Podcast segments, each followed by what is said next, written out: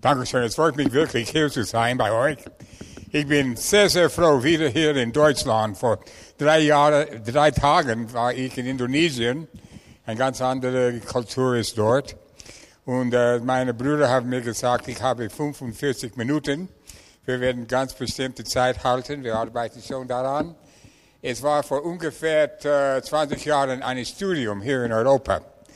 Und sie wollen entdecken, was für Länder hat die beste äh, Zeit für die äh, Züge?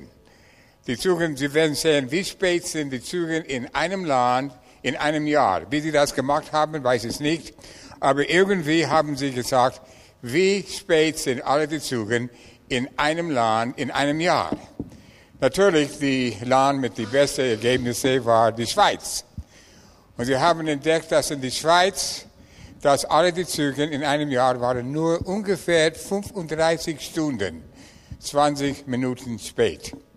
Das schlechteste Land in Europa war Jugoslawien. Und die Verspätungszeit dort war 241 äh, Jahre. So, uh, wir werden probieren, diese Schweizer Zeit zu benutzen, wenn es möglich ist.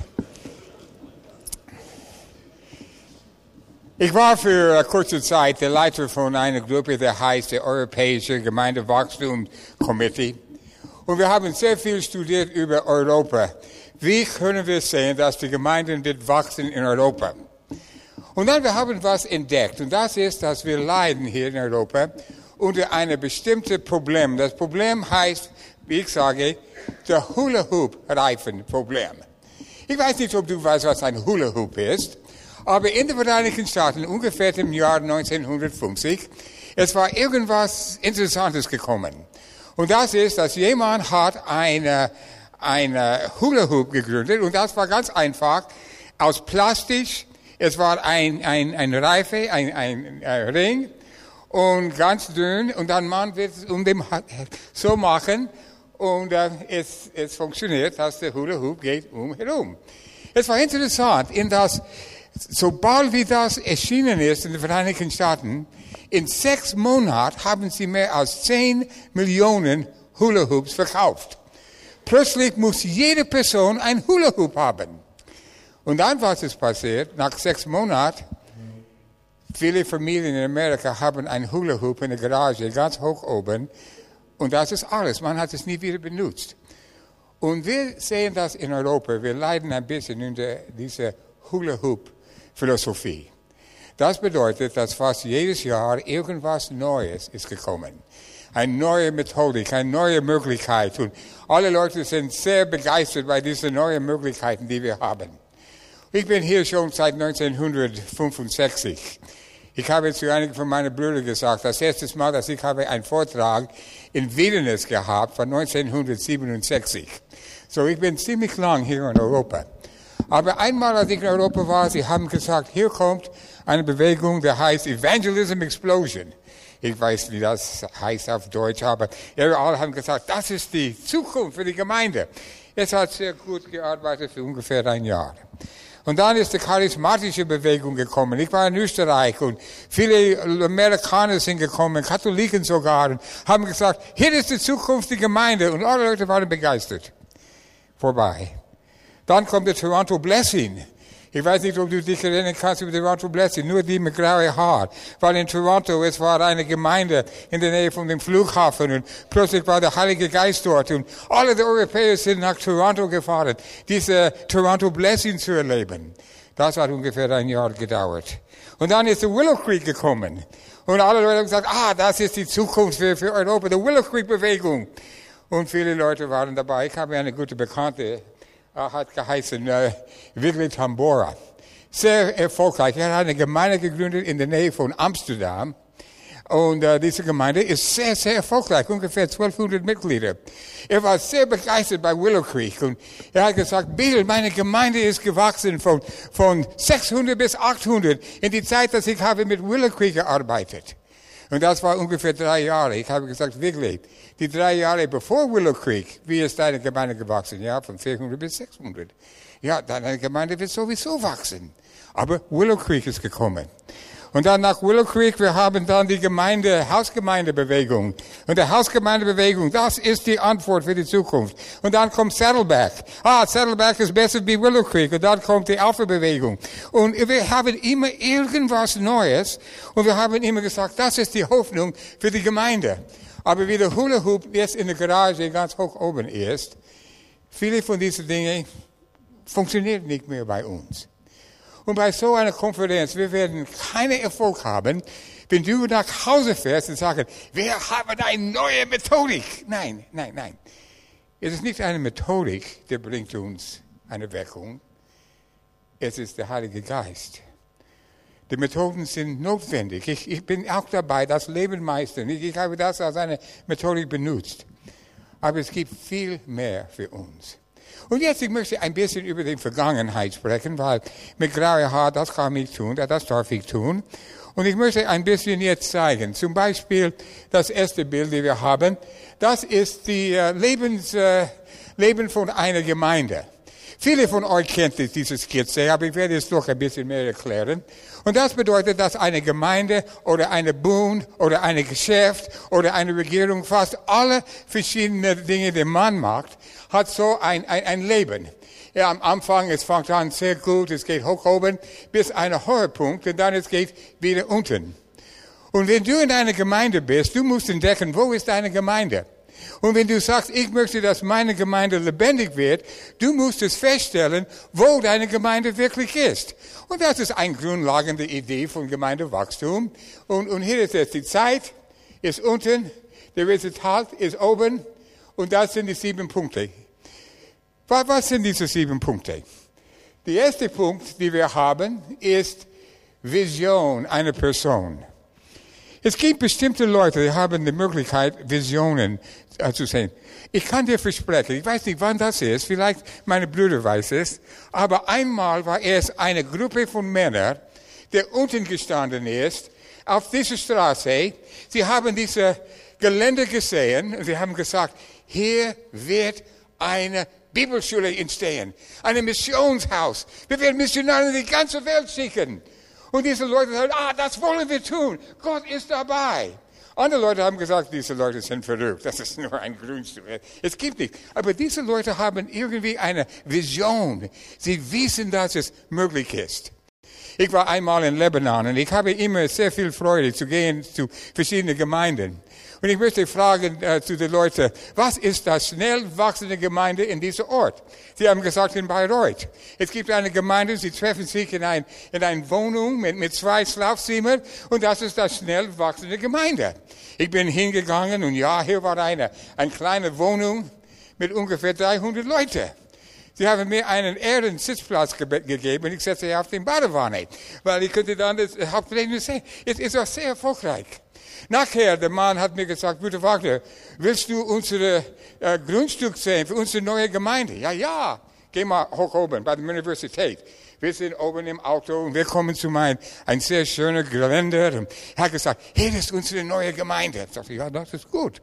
Und diese Grundstück ist sehr schön, es ist ganz wunderbar. Ja, gut. Und wir werden hier eine ganz große Kapelle bauen. Für 1500 Leute. Jetzt werde ich sieben Stockwerk hoch. Ach, das freut mich. Wie viel von diesem Grundstück ist in deinem Besitz? Keine. Keine. Nein. Ne. Hast du Geld davon? Nein, nein, aber Gott hat viel Geld.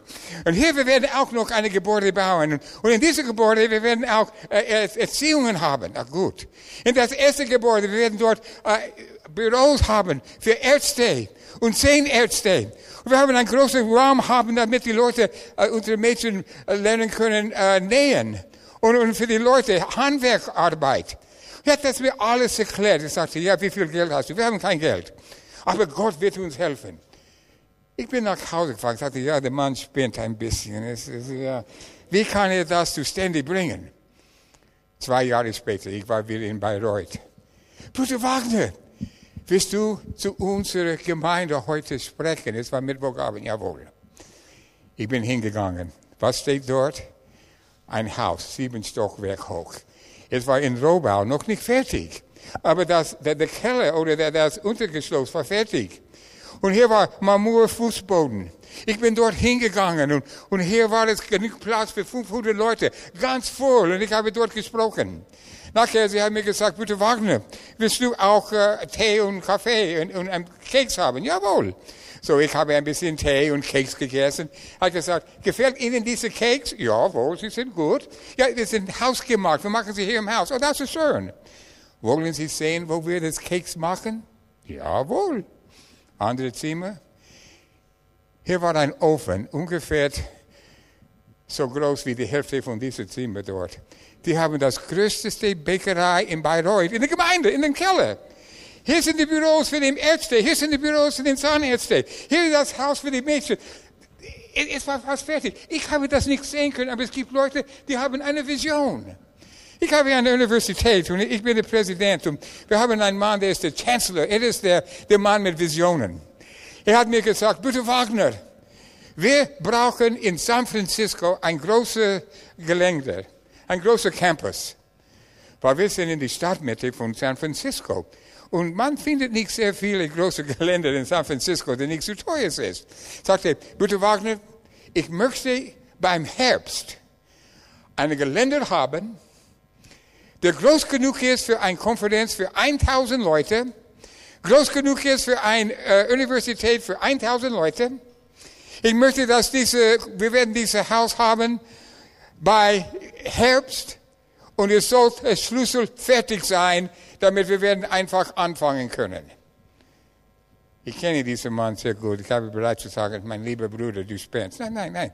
Weil ich weiß, dass dieser Mann hat eine Vision. Was ist passiert?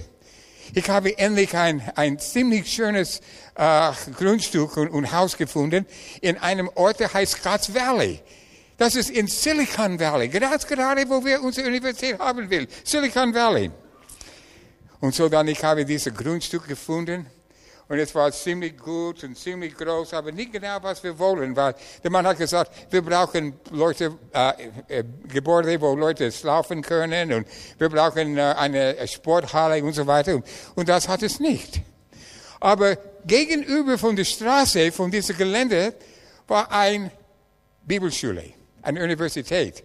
Von der Pfingstgemeinde, the Assemblies of God. Und ich habe mit dem Präsident gesprochen und sagte, ja, lieber Präsident, wenn wir diese Gelände kaufen, wir können miteinander arbeiten und, und das wird sehr schön und wir werden dann Austausch haben mit Professoren und alles. Ja, das ist gut, ausgezeichnet. Wollen Sie zu uns sprechen bei unserer Graduation in, in uh, drei Monaten? Jawohl, das war am 8. Juni. Er war unser Sprecher in unserer Universität am 8. Juni. 2. Juni habe ich einen Telefonanruf bekommen von dem Bürgermeister von Scotts Valley. Herr Wagner, wissen Sie, dass Bethany University hat die Türen heute zugemacht. Sie sind bankrott.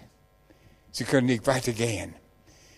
Ich habe den Präsidenten angerufen. Was ist passiert? Ja, ja, es ist längere Zeit gekommen, aber wir müssen schließen. Was tun Sie mit Ihrem Gelände? Wir wissen nicht. Vielleicht wir werden es verkaufen für, für eine Siedlung. Wir wissen noch nicht. Ich musste das ganz kurz machen. Aber vor ungefähr drei Wochen haben wir die Schlüssel bekommen. 20 Gebäude, 27 Häuser, sehr große Redwoods. Du musst es einmal sehen. Die Redwoods sind sehr groß. Eine schöne Dinge. Der Schlüssel war fertig. Wie haben wir das getan? Es gibt Leute mit einer Vision. Und wenn du eine Vision hast, du wirst dich staunen, wie Gott dich helfen wird. Das nächste ist Sammlung. Und Sammlung ist interessant. Sammlung bedeutet, dass wenn du irgendwas anfängst, Leute kommen zu dir, du, du kennst sie nicht. Aber weißt du, dass wenn du sagst, ich möchte eine Gemeinde gründen, Gott könnte zu dir sagen, ja, mein lieber Bruder, die Gemeinden sind, äh, Gemeindemitglieder sind da, da, da, da, da. Ich habe sie alle vorbereitet. Du musst nur kommen und dann du kannst diese Leute sammeln. Die Leute, die Gott schon für dich hat. Drittens, Bildung einer Struktur. Ganz am Anfang, du hast keine Struktur. Aber ein bisschen später, du musst eine Struktur haben. Leute brauchen eine Struktur. Also ich habe eine Gemeinde in Kalifornien einmal gegründet. Ich habe diese Leute zusammengebracht. Überhaupt keine Strukturen. Sie haben mir gesagt, bitte Wagner, Wir sollen ein Opfer nehmen. Ja, das stimmt, ich habe das vergessen. Wir sollen ein Opfer nehmen. Willst du das nehmen? Ich? Ja. Du kannst das machen. Okay. So jede Woche hat ein Opfer. Bruder Wagner, wir brauchen ein Konto auf einer Bank. Ich habe das vergessen. Kannst du das machen? Ich? Ja. Und so, wir haben eine Struktur gegründet. Nicht, weil wir haben gesagt, das sollen wir tun, aber es ist natürlich. Eine Struktur kommt von Natur aus. So, wenn du sagst, ah, wir müssen eine Gemeinde haben mit allen die Strukturen, der, der, der schon fest ist. Nein. Gott, Gott wird dir das zeigen, als du weitergehst. Das nächste ist der hohe Punkt des Wachstums. Das ist, wo du wirst das, das Punkt erreichen, wo, wo es geht nicht weiter hoch. Das nächste ist aber Nostalgie. Das Blick zurück. Und das ist, wenn Leute fangen an zu sagen, ja, ich kann mich schon erinnern, als einmal diese Gemeinde war gegründet worden und, und es war eine schöne Zeit. Aber bei dieser Zeit, es geht schon bergab. Und Leute werden nicht mehr in die Zukunft sehen, aber sie schauen immer in die Vergangenheit. Das nächste ist Polarisierung, inneres Spaltung wo es gibt Leute, die kommen und sagen, ja, jetzt müssen wir noch einmal mit, mit viel Freude nach vorwärts gehen. Nein, nein, nein, wir müssen das halten, was wir jetzt haben. Und eine Polarisierung stattfindet. Und es gibt viele von euch, die in Gemeinden, wo eine Polarisierung jetzt stattfindet. Und es ist sehr schwer, das zu ändern. Weil wenn du sagst, ich möchte es ändern, bist du ein Teil von dem Problem. Es, es, es ist nicht leicht. Ich werde ein bisschen mehr erklären. Und das allerletzte ist statischer Tod. Das ist in Wirklichkeit, die Gemeinde ist tot. Und es gibt eine ganze Menge freie Gemeinden hier in Deutschland, die in Wirklichkeit tot. Wir haben sie noch nicht begraben, aber sie sind tot. Als ich war ein junger Student, ich habe gesagt, ich möchte den deutschen Baptismus studieren. Ich glaube, es heißt die evangelische Freigemeinde. Und äh, ich bin Baptist und ich spreche nicht gegen die Baptisten, aber ich habe ein Buch über den Wachstum von den Baptistengemeinden hier in Europa. Hier ist, was ich erfahren, erfahren habe. Das ist nicht eine gute Skizze, aber ich bin nicht ein guter Zeichner, das tut mir sehr leid. Aber es ist 1834 gegründet von lieber Onken, äh, Gerhard Onken. Er hat diese Gemeinde gegründet. Und man sieht, dass das Skizze geht ungefähr gleich wie das erste Skizze. Die Vision, Onken war sehr stark dabei. 1917, es war da ein bisschen, es ist ein bisschen untergekommen. Warum? Der Erste Weltkrieg. So viele Deutsche sind getötet. Nach dem Ersten Weltkrieg eine Weckung. Und es geht noch immer weiter bis 1942. Von 1939 bis 1942, dem Wachstum war hauptsächlich, weil die Brüdergemeinde und noch zwei andere Gemeinden sind dazu gekommen. Das ist ein gutes Wachstum. Bis ungefähr 1942 120.000 Mitglieder. Von 1942 bis 1945, sie haben ungefähr 20.000 verloren. Warum? Weltkrieg. Sie sind einfach getötet. Was ist passiert 1945? Eine Weckung. Es war eine wunderschöne Weckung hier in Deutschland. Und, und die, die ein bisschen älter sind, können sich erinnern, dass Leute werden immer sagen, wir wollen näher zum Gott kommen. Und es war in Deutschland eine Weckung und plötzlich, die Gemeinden sind sehr schnell gewachsen, bis zum ungefähr 1952. Und 1952, es war plötzlich aus. Und seit 1942, es geht bergab. Das ist ein bisschen zu niedrig. Vielleicht gehen wir ungefähr, wo das fünf ist. Aber die Deutsche Bund heutzutage geht bergab. Aber wir, wir verlieren nicht sehr viel, nur 2000 Leute jedes Jahr, aber trotzdem, sie gehen bergab. Und so, ich habe studiert und ich habe gesagt, warum ist das passiert, dass sie haben dieses Problem? Ich habe ein paar Dinge gefunden, die vielleicht für euch eine Hilfe wird. Das erste ist, falsche Strategie bei der Erneuerung der Gemeinde. Was ist passiert?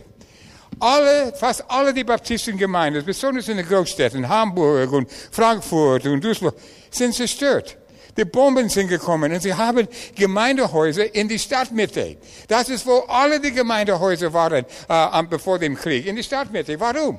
Weil die Menschen haben in die Stadtmitte gewohnt. Und so jetzt, der Krieg war vorbei, sie wollen die Gemeinde nochmal aufbauen. Wo wollen sie die Gemeindehäuser bauen? In die Stadtmitte. Warum? Wir haben das Grundstück. Die Gemeinde war schon dort. So, sie haben die Gemeinden dort gegründet und wieder aufgebaut. Aber das Problem ist, die Menschen haben nicht mehr in der Stadtmitte gelebt. Sie sind draußen. Und sie haben nicht mehr dort gelebt. Aber plötzlich, die einzige Gemeinde, die wir haben, waren in die Stadtmitte. Ein gutes Beispiel ist München, Holzstraße. Ein sehr schöner, großes Haus. Aber die Mitgliederzahl geht immer bergab, weil sie waren nicht bereit, neue Gemeinden zu gründen, wo die Leute wirklich gelebt haben. Strategisch, einige Gedanken. Man muss sicher, dass wir werden das nicht wieder tun. Das nächste. Evangelisation würden eingestellt. Was bedeutet das? Dass die Baptisten bevor dem Weltkrieg hat ein System.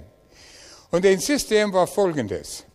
An einem Sonntag, sie werden dann zum Gottesdienst kommen und sie werden dann Lob und Preis Gottesdienst haben.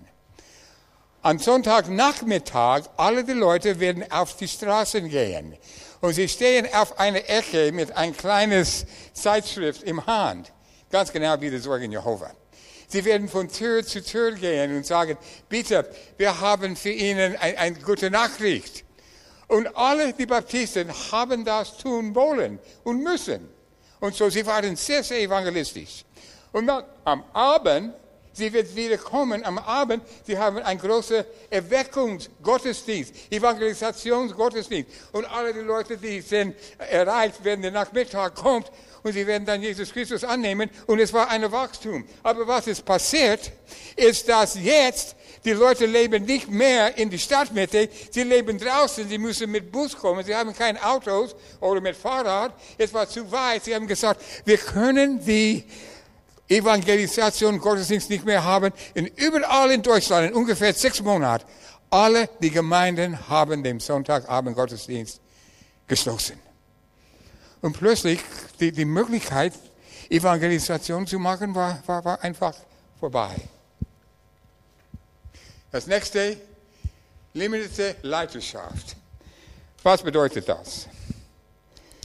Das bedeutet, dass äh, nach dem Zweiten Weltkrieg werden diese Erweckungszeit, der Theologische Seminar in Hamburg hat ein Problem. Das Problem war folgendes. Sie haben 250 junge Leute, die glauben, dass sie gerufen sind, von Gott Prediger zu sein. Und Hamburg hat gesagt, was tun wir mit 250? Wir haben nicht genug Platz. Wenn diese Leute fertig sind, wir haben nicht genug Gemeinden, was wollen wir tun? Und so, sie haben eine Entscheidung gemacht. Die Entscheidung war folgendes. Wir können nur 40 von diesen 250 annehmen. Die anderen müssen wir sagen, es tut mir sehr leid, aber du musst irgendwas anderes tun.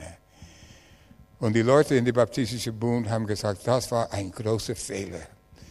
Wir haben zu Gott gesagt, Gott, du hast diese Leute nicht gerufen. Ich habe einen sehr guten Bekannter. Er war einer von diesen Leuten, einer von diesen 250. Er hat einen Brief von Hamburg bekommen. Es tut mir leid, du darfst nicht bei uns studieren. Der Mann hat gesagt, ich bin trotzdem gerufen. So er hat in der Universität von Hamburg studiert. Ganz bis er seinen Doktorgrad bekommen hat. Und wenn er seinen Doktorgrad bekommen hat, kommt er wieder zu dem Deutschen Bund und sagt zu dem Deutschen Bund, jetzt bin ich bereit zum Arbeiten. Und er war der Leiter von der Heimatmissionsarbeit, Dr. Günther Wiske. Warum? Weil er hat gesagt, ich bin gerufen. Aber die, die Bund hat nicht gesehen, was Gott getan hat. Und das war ein großer Fehler. Neue Theologie, und das ist vielleicht das Größte. Wenn man die Theologie bevor dem Zweiten Weltkrieg sieht von den Baptisten, es war evangelikal. Wir können jetzt sagen, es war mehr evangelistisch. Und nach dem Zweiten Weltkrieg, was ist passiert in Deutschland, ist, die Deutschen haben fast alles verloren. Sie haben ihre Häuser verloren, ihre Städte verloren, sie haben den Krieg verloren, sie haben fast alles verloren. Aber was sie nicht verloren haben, waren Barth, Brunner, Bultmann, ihre Theologer. Diese Leute waren die Spitze in der ganzen Welt. Und die evangelische Kirche haben gesagt, ja, wir wollen dann diese Leute die, Theologie annehmen. Und die Baptisten haben das auch gleich getan. Und plötzlich die Theologie von dem Deutschen Bund hat sich geändert. Und die Theologie war viel mehr liberal. Natürlich, du siehst mich, ich bin sehr konservativ. Es gibt sehr wenig Leute, die hier sind, die mehr konservativ wie ich. Ich, ich, ich sage das, das für mich. Wir müssen doch glauben, dass Gott tut Wunder heutzutage. Wir müssen doch glauben, dass Gott kann Menschen retten. Wir müssen doch glauben in die Auferstehung, in die Jungfrau Geburt Jesus Christus. Aber die, die verschiedenen theologischen Seminare sind in eine liberale Richtung gegangen. Und wir leiden immer noch darunter. Neue Eukumenie. Weil sie haben nicht gewusst, was zu tun. Sie haben immer gesucht für Verbindungen irgendwo anders. Und irgendwie sind sie weggekommen von der Tatsache, dass Gott möchte mit sie arbeiten und nicht von anderen. Und wenn wir nicht mehr was haben, wir suchen irgendwo anders für eine Lösung. Wo können wir eine Lösung finden? Wo können wir Hilfe finden? Und wir finden es nicht. Wir finden es durch Jesus Christus. Okay, jetzt möchte ich noch irgendwas sagen. Äh, Forschung des Wachstums zwischen den Schritten 3 bis 5. Okay, wir gehen wieder zurück. Du, du hast vielleicht diese Skizze gesehen. Nummer eins ist Vision, Nummer zwei war zusammen, zusammenzubringen, Nummer drei war Struktur und dann Nummer vier war das Höhepunkt. Okay, wenn du bist in einer Gemeinde und alle von euch sind in einer Gemeinde von diesem Punkt 1 bis 7, du bist schon drinnen, und du sagst, ey, gut, ich möchte gerne in meiner Gemeinde helfen, damit meine Gemeinde wachsen wird, was kann ich tun? Es kommt darauf an, was für eine Gemeinde du hast. Weil wenn wir sagen, wir geben euch eine, eine, eine Möglichkeit, Gemeindewachstum zu haben in der Gemeinde und alle wird das annehmen. Nein, weil eure Gemeinden sind anders. Okay, haben wir gut. Eine, eine Gemeinde zwischen drei und fünf. Ich habe eine ganz komische Skizze. Du weißt, warum ich äh, Theologe bin und nicht ein Künstler bin. Aber in Wirklichkeit, diese Skizze war sehr eben und schön, aber das passiert nicht. Wenn du eine Gemeinde studierst, du siehst, dass es geht hoch, unten, hoch, unten, hoch, unten. Hier haben sie einen neuen Pastor bekommen. Hier war ein, eine Weckung. Hier war ein eine Problem in der Gemeinde, ein Streit zwischen zwei Frauen. Hier war, und es geht immer hoch und unten. Und dann, was ist passiert, ist, dass man wird einen Höhepunkt erreichen. Und das Problem ist bei den meisten, ist man muss klug genug zu sein, zu sagen, wir haben diesen Höhepunkt erreicht. Aber wenn wir diesen Höhepunkt erreicht haben, zwei Möglichkeiten. Entweder unten zu Nostalgie oder noch weiter oben. Es ist nicht das Höhepunkt, es ist nur eine Pause und dann wir gehen weiter hoch. Ich habe für kurze Zeit mit einem Mann gesprochen, der heißt Rick Warren. Er ist ein Zürcher Baptist.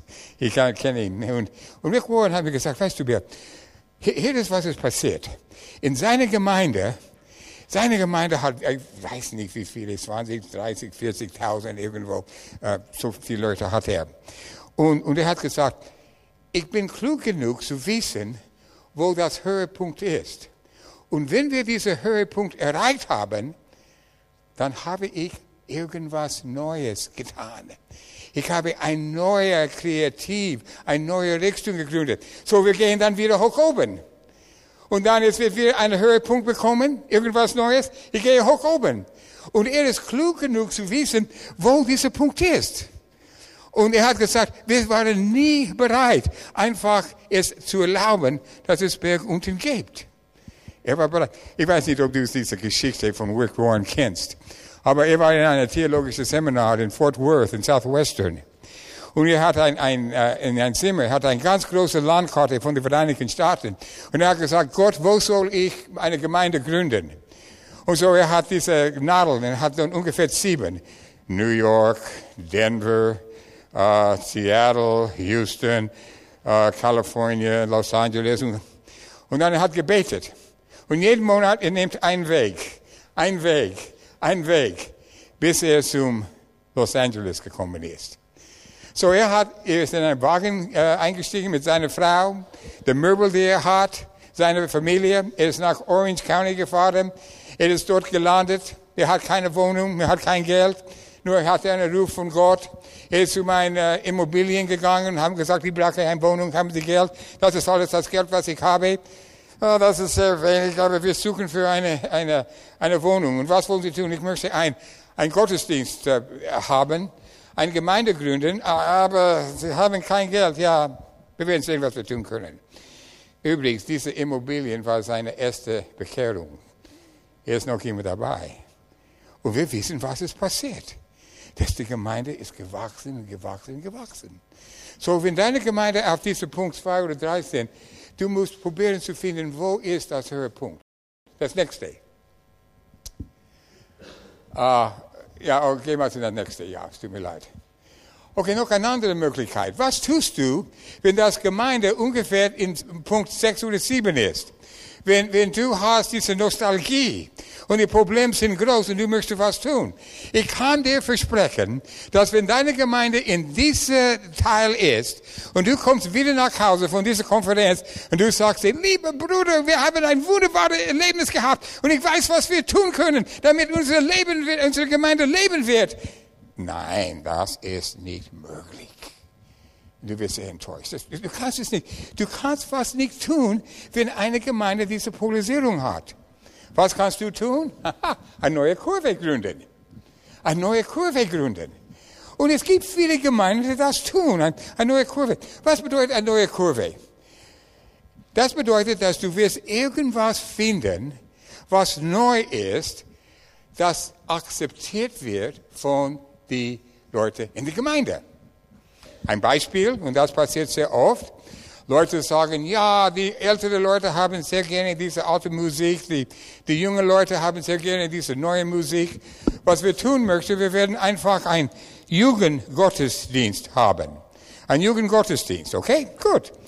Und wir werden dann 8.30 Uhr morgens früh treffen. Gut. Und das ist eine neue Kurve.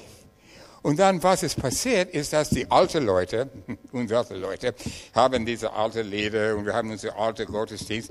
Und dann die Jugend haben einen neuen Gottesdienst. Problem.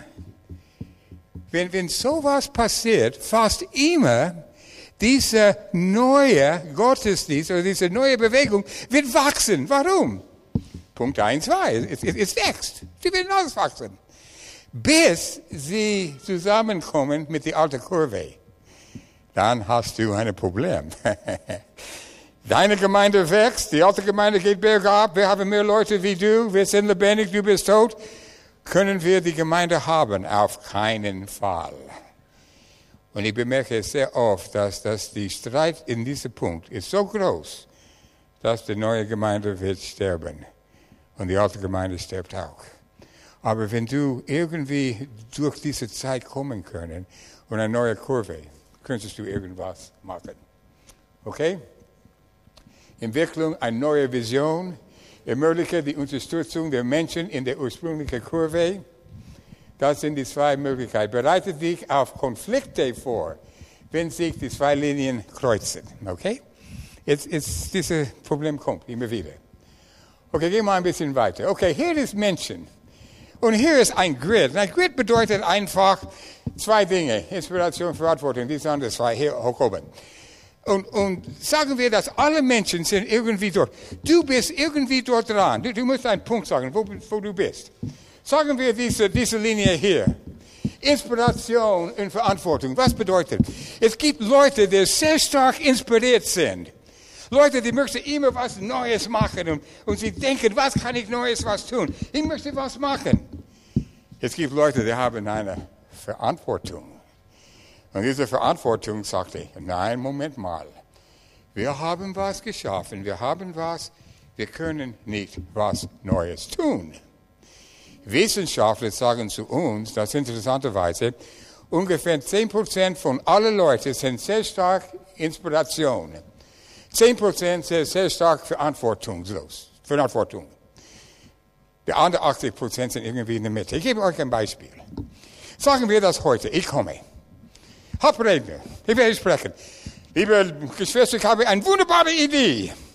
Wir werden nicht hier sitzen und, und was hören. Wir gehen auf die Straße. Und wir werden auch Bibel nehmen, wir werden Traktate nehmen. Und alle, die hier sitzen, wir gehen auf die Straße und wir werden mit Leuten über Jesus Christus sprechen. Wie viele sind bereit, das zu tun? Ich kann dir versprechen, dass 10 Prozent wird aufstehen und sagen, gut, Halleluja, geh mal. Und sie werden aus der Tür, bevor wir was anderes sagen können. Die 10 Prozent sind voll mit Inspiration. 10 Prozent wird sagen, Bruder Wagner, bitte, bitte, wir sind hier gekommen, wir haben Geld bezahlt. Wir haben sehr viele getan damit diese Konferenz. Wir werden hier bleiben. Wir werden nicht was Neues tun. Es tut mir leid. Verantwortung, das ist wie Sie sind. Ist die Inspiration besser wie die Verantwortung? Nein, nein, es ist einfach normal. Es könnte auch sein, dass die jüngeren Leute sind oft mehr Inspiration.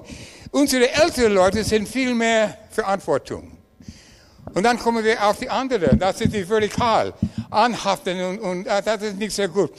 Ich habe keinen guten Namen auf Englisch. So die, die Englisch kennen, ich gebe euch ein neues Wort. Und dieses neue Wort ist nicht Englisch, aber es sagt uh, einfach Stick-to-itiveness. Stick-to-itiveness bedeutet, du wirst immer dabei bleiben. Du, du gehst nicht weg. Wenn du hast angefangen, eine Arbeit zu tun, du wirst immer dabei sein. Stick-to-itive. Du bleibst dabei. Das andere ist Unstick-to-itiveness. Oder? Keine Stick-to-itiveness, oder? Sie, sie, sie, sie sind beweglich. Sie sind einmal hier, einmal dort, einmal hier, einmal dort. Und es gibt Menschen wie das. Und die Frage ist, wo bist du? Ich bin, schadeweise, anhaltend und Inspiration. Ich bin irgendwie in dieser Ecke. Das, das ist mein, mein Leben. Ich kenne sehr viele gute Christen, wunderbare Christen, die sind ganz hoch hier. Verantwortung, sie haben die Verantwortung. Und es gibt Menschen, die diese Verantwortung hat. Und so, es gibt nicht was Schlechtes oder Gutes, aber das ist, wo die Leute sind. Das nächste Bild. Wer sind deine Mitglieder? Okay. Du kannst dich erinnern, wir haben hier Inspiration, Verantwortung. Hier haben wir Stick-to-itive, nicht Stick-to-itive. Okay. Was für Menschen wirst du haben in deiner Gemeinde? Wenn du anfängst, Vision, die Mitglieder deiner Gemeinde wird die Leute, die werden dabei bleiben und haben Inspiration. Das, das sind die Leute, die du erreichen wirst. Deswegen, die meisten neuen Gemeinden haben junge Leute. Oftmals junge Ehepaare, sie sind bereit, irgendwas neu zu machen. Und dann, je mehr diese Gemeinde wächst, du wirst sehen, du kommst immer mehr in die Richtung Verantwortung und immer noch mehr in die Richtung unstiktuitiv. Warum? Weil das sind die Leute, die du bekommst. So, wenn du kommst zu diesem Mittelpunkt hier, du bist jetzt gekommen, wo die meisten von deinen Leuten sind irgendwie in der Mitte und das ist gut, das ist gesund, aber sie sind auch sehr beweglich. Ich habe einmal in einer sehr großen Gemeinde gepredigt in den Vereinigten Staaten. Sie haben 4000 Mitglieder, sie haben fünf Gottesdienste und ich habe fünfmal am Sonntagvormittag gepredigt. Und in die Baptistengemeinde, wir geben immer einen Ruf nach vorne. Wer möchte hier nach vorne kommen? Und ich war sehr froh. Nach meinem Predigt, 32 Leute sind nach vorne gekommen, entweder Jesus Christus anzunehmen oder Mitglied dieser Gemeinde zu sein. Ich war froh. 32, das ist gut. Am Montag, ich habe mit dem Pastor gesprochen. Ich habe gesagt, liebe Pastor, 32 Menschen sind nach vorne gekommen. Er hat gesagt, schade. Schade, Moment mal. Warum ist das schade? Weil wir brauchen 40, damit wir nur eben bleibt. Das bedeutet, sie verlieren 40 jede Woche. Was ist los? Die Leute, die sind hier oben, kommen und sie gehen. Sie sind nicht fest. Und je mehr man kommt in diese Richtung, auf Nostalgie, auf äh, Polarisierung, desto mehr und mehr gibt es eine Verantwortung bis zu dem Tod. Ja, und so viele von euch sind in Gemeinden und du hast gesagt, wir wollen irgendwas Neues tun. Du musst verstehen, die Leute, die in dieser letzten Gegend, die Leute, die wirklich voll mit Verantwortung, kann nicht Inspiration bekommen. Ich bin ein äh, Pastor von einer Gemeinde. Und was ist passiert in dieser Gemeinde? Ich habe ein Studium gemacht und in, ungefähr im Rahmen von 200 Meilen von wo mein Lehrstuhl war, in Golden Gate, wir haben ungefähr 80 Gemeinden, die einmal 150 bis 200 Mitglieder hat, jetzt haben fünf Mitglieder. Sie, sie waren hier hoch oben, jetzt sind sie gestorben. So ich habe gesagt, ich möchte sehen, ob es möglich ist, in eine tote Gemeinde zu arbeiten, diese tote Gemeinde in Leben zu bringen. Ich werde ein Buch schreiben über meinen Erfolg. Ich schreibe das Buch nicht. Ich bin schon vier Jahre dabei. Ich kann mich erinnern, einmal, ich war in, in, Russland und ich habe gepredigt in Russland und der Pastor ist zu mir gekommen. Das war ganz am Anfang von meinem Dienst. Er hat gesagt, ja, Bruder Wagner, wir haben gehört, dass Sie sind auch ein Pastor einer Gemeinde in den Vereinigten Staaten. Ich sagte, ja, das stimmt. Und wie viele Mitglieder hat Ihre Gemeinde? Ich habe gesagt, zehn. Oh, du meinst zehntausend. Nein, nein, zehn. Zehn Mitglieder in deiner Gemeinde? Ja. Was, warum? Ich probiere diese Gemeinde auf die Beine zu bringen. Jetzt haben wir ungefähr 40. Aber es ist sehr schwer. Und der Grund ist, ist, dass die fünf Leute, die da sind, diese Gemeinde gehört ihnen. Und neue Leute kommen dazu. Und diese alten Leute sagen, es tut mir leid, das ist unsere Gemeinde. Und wir tun alles möglich, neue Leute dazu zu bringen. Und es ist schwer. Es ist sehr schwer. Und das Problem in die Brüdergemeinde und die Baptistengemeinde in Europa heutzutage ist, 70 Prozent, das ist meine Schätzung, 70 Prozent von den Gemeinden sind von dem Punkt 5 bis 7. Sie gehen bergab. Und es ist gerade diese Gemeinden, die wir neue Leben hineinbringen können. Wie können wir das tun? Vielleicht eine neue Kurve bringen? Vielleicht probieren wir ein totes Gemeinde im Leben zu bringen, aber es ist viel einfacher, ein neues Kind in Leben zu bringen, als ein Auferstehung. Es ist schwer, eine tote Gemeinde wirklich in Leben zu bringen. Aber das müssen wir ab und zu tun. Okay, Markus, ich glaube, das ist alles. Was ist die Vergangenheit? Die Vergangenheit ist, dass wir können sehen, was ist passiert, besonders in dem Deutschen Bund. Wir sehen, wie das gegangen ist. Aber was ist unsere Zukunft? Morgen, ich spreche über unsere Zukunft. Das ist mir lieber als die Vergangenheit.